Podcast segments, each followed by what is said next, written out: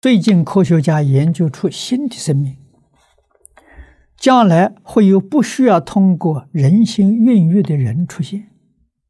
果真如此，那些人也是灵魂来投胎吗？可是那些人可能大多数被用之于医学方面，若如此，是否会跟他们结仇？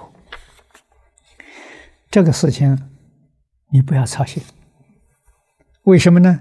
一旦这个事情出现了，这世界就毁灭了，同归于尽。啊，科学家这个研出这个生命，这这个是个报告。我们听另一方面报告的时候，说这个地球上人类能够生存的期限不会超过五十年。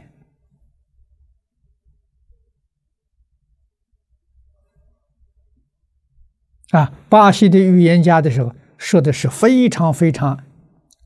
清楚。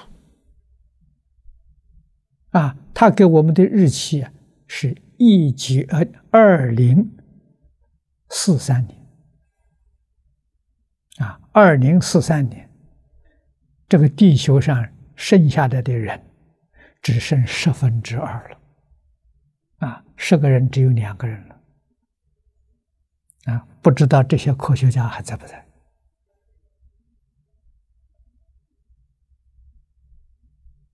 啊，四三年距离我们今天是零八年了，就三十多年了，很快呀！啊，他说在这一段期间当中啊，每一年都有很严重的灾难，啊，人一批一批的都死掉，啊，到那个时候，世界上十个人已经走了八个了。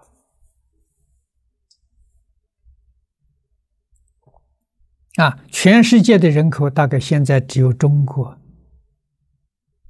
这个这个，好像十三亿，大概全世界只有这样的人口了。啊，整个世界会产生很大的变化。啊，美国语言画了一张地图，我们摆在十一楼这边，诸位都看到啊。啊，陆地现在讲是精华的所在，全部都沉到海里面去了。啊，现在讲没有开化的地方，啊，还都存在。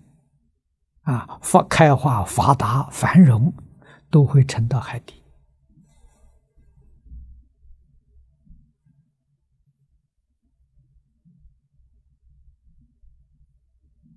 啊，那么从佛法的理论上说呢？是，都是众生心想生的。他所想的，与大自然的规律、与大自然的法则相违背，大自然就会提出报复。啊，报复是什么？报复的方法是天翻地覆。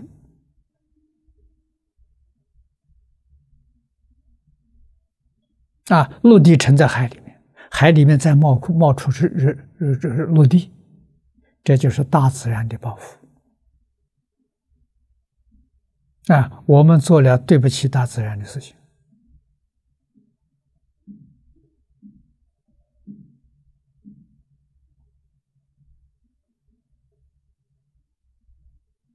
啊，所以像这些东西是根本用不着操心的。